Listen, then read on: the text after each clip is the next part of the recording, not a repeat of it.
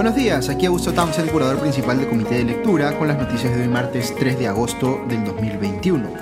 Un pequeño anuncio antes de comenzar. Mañana miércoles retomamos nuestras sesiones de debate y en especial eh, estas eh, reuniones que estamos teniendo con instituciones que defienden o promueven la democracia. Eh, quien es invitado mañana es la Asociación Civil Perú Te Quiero y nos acompañará representándolos Álvaro Hensler, así que los esperamos mañana en nuestra sesión de debate. Ok, ahora sí vamos con unas noticias porque hay varias cosas que comentar esta mañana. El primer ministro Guido Bellido estuvo en Cusco para eh, abordar el conflicto en el corredor minero que involucra a las comunidades de Chumbivilcas que reclaman por el uso de una eh, vía que ha sido elevada a la categoría de carretera y por la cual pasan eh, los camiones de la minera Las Bambas, levantando polvo y causando ruido y vibraciones. Hay que considerar que cuando se habla de contaminación, en este caso puntual, se refieren concretamente a ese polvo. Eh, es importante precisar esto porque contaminación puede significar muchas cosas, no todas igual de serias. Eh, este tema de los polvos que levantan los camiones de las mineras en vías que no están eh, asfaltadas, por ejemplo, es un problema real que no es atribuible necesariamente a las empresas mineras, sino a la ausencia de infraestructura de calidad y a la mala planificación en ese sentido del Estado genera, como les decía, una afectación real, pero este no es un asunto que las empresas puedan resolver por cuenta propia. Así que por un lado es bueno que el gobierno haya logrado levantar este paro que ya llevaba 11 eh, días en Chumbivilcas, pero por otro lado hay que reconocer o hay que recordar que estos paros eh, se generan en una buena medida porque el Estado no hace lo que tiene que hacer en materia de desarrollo de infraestructura.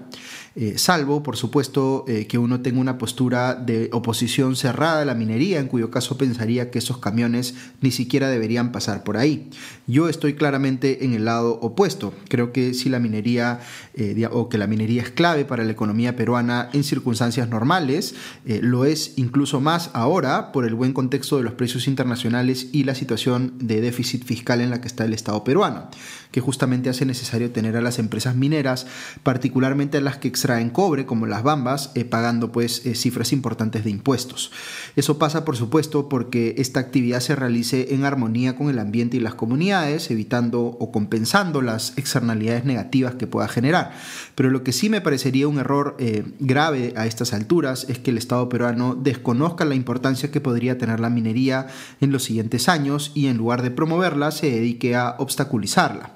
Eh, Perú Libre no es un partido eh, anti-extractivista por definición, como sí lo son otros de izquierda, pero sí ha venido promoviendo en campaña, eh, sobre todo, ideas bastante descabelladas como cobrarle impuestos a las mineras por el equivalente al 80 o 70% de sus ventas, cosa que no pasa, digamos, en ningún país que tenga pues una actividad minera importante.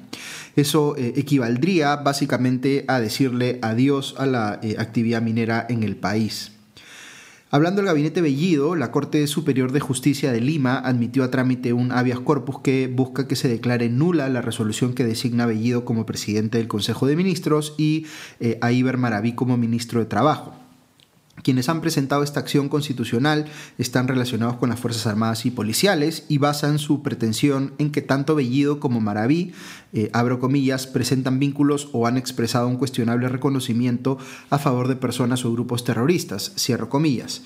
Eh, recuerdan en ese sentido que Bellido, eh, abro comillas, cuenta con una posición favorable sobre la organización terrorista conocida como Sendero Luminoso, cierro comillas y que esto es grave porque el cargo de primer ministro le permite a Bellido tener información privilegiada sobre la estrategia de lucha contra el terrorismo y narcoterrorismo. Eh, de Maraví se dice que tiene vínculos con el Movadef, el brazo político de Sendero Luminoso. Maraví ha negado esto en Twitter, diciendo que rechaza categóricamente esas alusiones y que no eh, tienen sustento alguno. Sin embargo, el diario La República refiere que Maraví eh, sí figura en informes policiales como alguien vinculado a radicales, como César Tito, así como al dirigente sindical Robert Wainalaya, quien lideró el paro de profesores del 2004 en Huamanga. Por su involucramiento en aquel suceso, la Fiscalía pidió 12 años de cárcel contra Maraví por instigar a la violencia. Eh, en fin, creo que es eh, altamente improbable que prospere este pedido de habeas corpus, pero toda esta información eh, es sin duda relevante para el control político que pueda hacer el Congreso. Dicho sea de paso, ha seguido saliendo información eh, eh, bastante cuestionable sobre algunos de los ministros eh, recién elegidos. El ministro de Transporte, Juan Francisco Silva, además de tener papeletas por hacer transporte de manera informal, lo cual es bastante irónico siendo él ahora el nuevo ministro de Transporte, habría sido denunciado además por su expareja por violencia familiar, según reportó el domingo Cuarto Poder el ministro del Interior, Juan Carrasco, a quien se le ha abierto una investigación eh, por no haber renunciado a su cargo de fiscal para asumir dicho ministerio, eh, ha señalado que no renunció porque no sabía si le iban a dar el cargo o no, lo que demuestra pues el grado de improvisación del nuevo gobierno que no tiene consideración por este tipo de detalles importantes, como la incompatibilidad de un ministro para ejercer el cargo.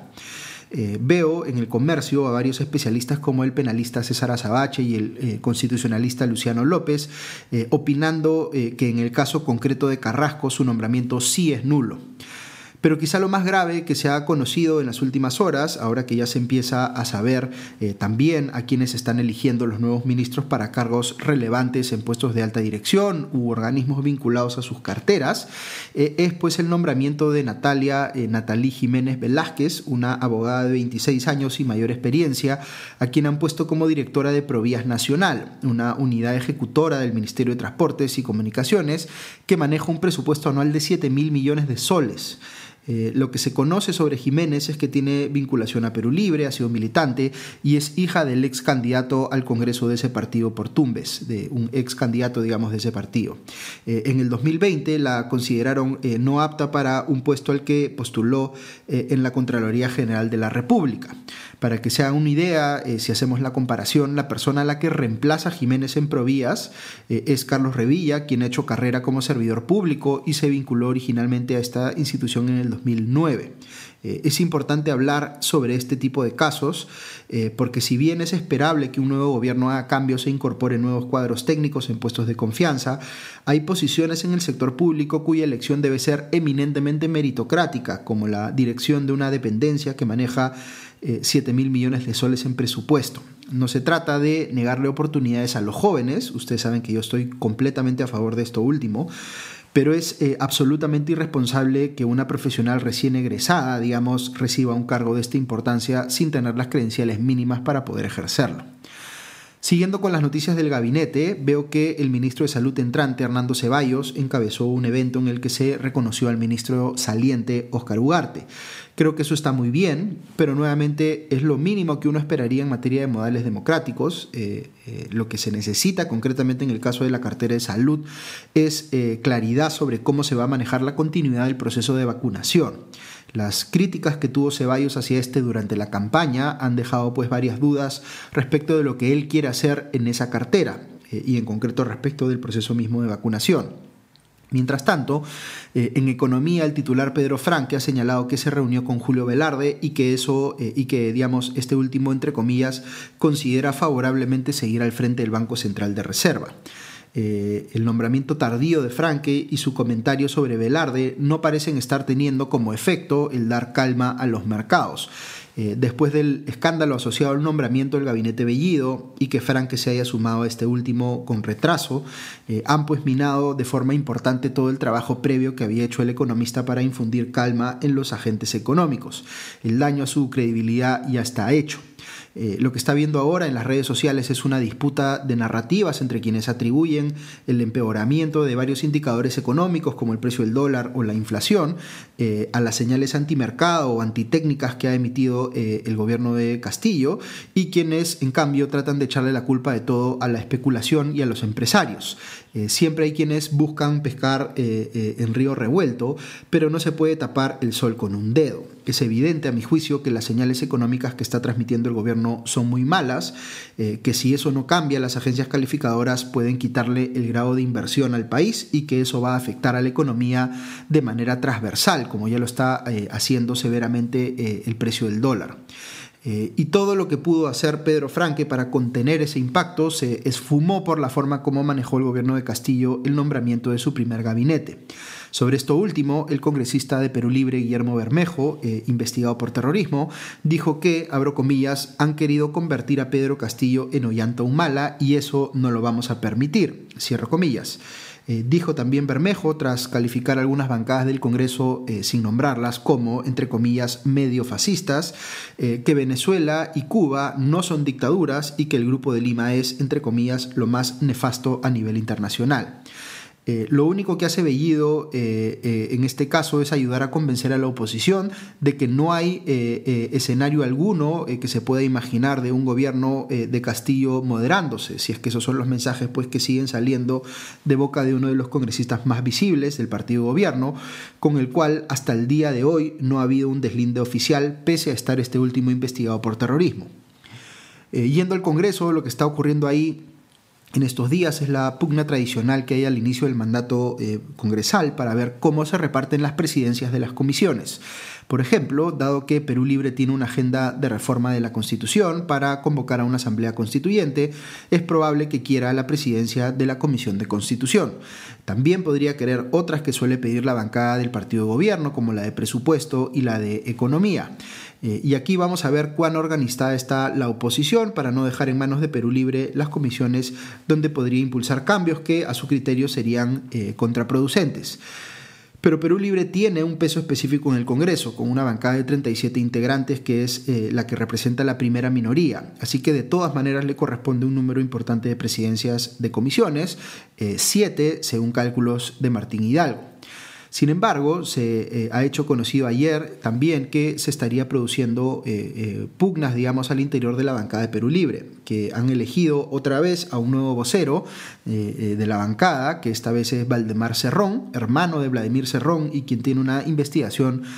por presunto lavado de activos. Según el comercio, 11 integrantes de la bancada votaron en abstención cuando se propuso, digamos, la vocería de eh, Valdemar Cerrón, eh, lo que es indicativo, según señalan algunos analistas, de que hay un cisma entre el ala cerronista y el ala castillista de la bancada, y que la primera se habría impuesto eh, esta vez. Incluso dice el periodista Martín Hidalgo que estos 11 eh, congresistas habrían amenazado con renunciar a la bancada. Esto podría reflejar que esta última es más frágil de lo que se piensa y que los sectores de esa bancada respecto de los cuales Cerrón y Castillo tienen ascendencia respectivamente no están pues tan alineados. Eh, una última noticia del Congreso es que el congresista Héctor Valer, quien fue separado de Renovación Popular antes de jurar, se acaba de incorporar a la bancada eh, que han conformado juntos los congresistas de Somos Perú y los del Partido Morado. En el plano internacional no hay mucho que comentar estos días, más allá de las noticias que llegan de los Juegos Olímpicos. Para quienes siguen la eh, gimnasia, la estadounidense Simone Biles eh, acaba de, eh, que algunos consideran la mejor de la historia, acaba de volver a competir en una prueba, la de la barra de equilibrio, luego de excluirse ella misma de varias por no sentirse bien mentalmente, y obtuvo esta vez una medalla de bronce. Eh, siempre en los Juegos Olímpicos hay noticias de deportistas que aprovechan la oportunidad para no regresar a sus países, por lo general deportistas que viven en dictaduras, como ha pasado con norcoreanos o cubanos. Eh, el caso del que se ha venido hablando mucho en estas últimas horas es el de la velocista bielorrusa eh, Cristina Simanowskaya, quien acaba de conseguir una visa humanitaria de Polonia para no tener que regresar a la dictadura de Alexander Lukashenko en Bielorrusia. A ella, los miembros del equipo olímpico de su país la sacaron de la competencia en la que le correspondía participar, la de los 200 metros, y la escoltaron a la fuerza al aeropuerto, donde ella pidió protección de la policía japonesa y logró eh, eh, quedarse. Sin embargo, eh, el TAS, este tribunal arbitral que ve casos deportivos, ha decidido no permitirle competir en la prueba que le tocaba para no, digamos, ir en contra de lo que ha decidido, digamos, el equipo nacional. Por otro lado, eh, estoy eh, siguiendo la situación eh, bastante crítica que se está viviendo por sexto día consecutivo, séptimo día consecutivo en Turquía por los incendios forestales. 10.000 personas han tenido que ser evacuadas más o menos, con temperaturas mayores a los 40 grados Celsius, fuertes vientos y muy baja humedad. Se han iniciado cientos de incendios en varias partes del país.